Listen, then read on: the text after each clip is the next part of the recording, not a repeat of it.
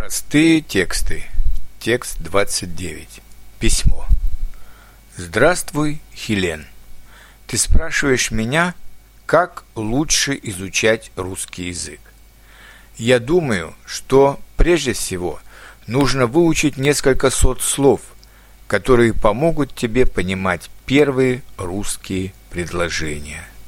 Русские слова часто не похожи на слова других европейских языков, поэтому им придется уделить больше времени. Не страшно, если ты не сможешь запомнить в день сразу 50 слов. Не спеши, не надо этого.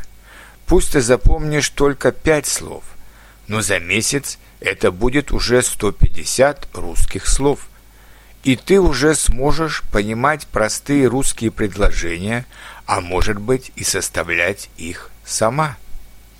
Все боятся русской грамматики.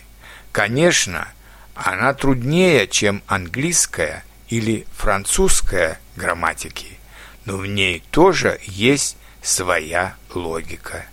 И снова не спеши. Слова на первом этапе важнее – но потом постепенно ты увидишь, как спрягаются русские глаголы или склоняются существительные.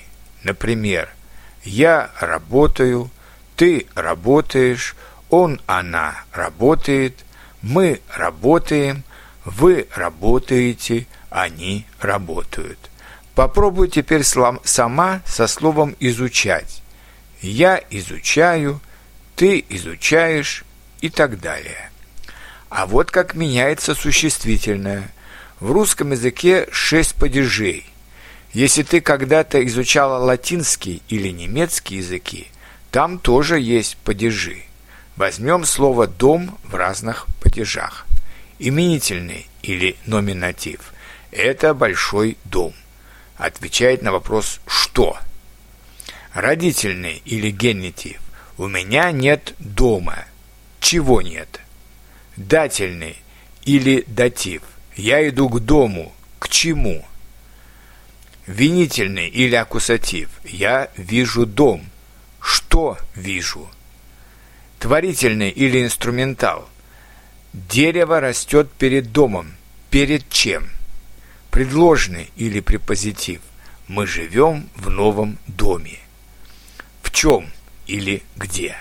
Итак, Дом, дома, дому, дом, домом, доме. Но если ты сначала не запомнишь этих окончаний и будешь путать их, это не страшно. Постепенно ты их запомнишь, не надо спешить.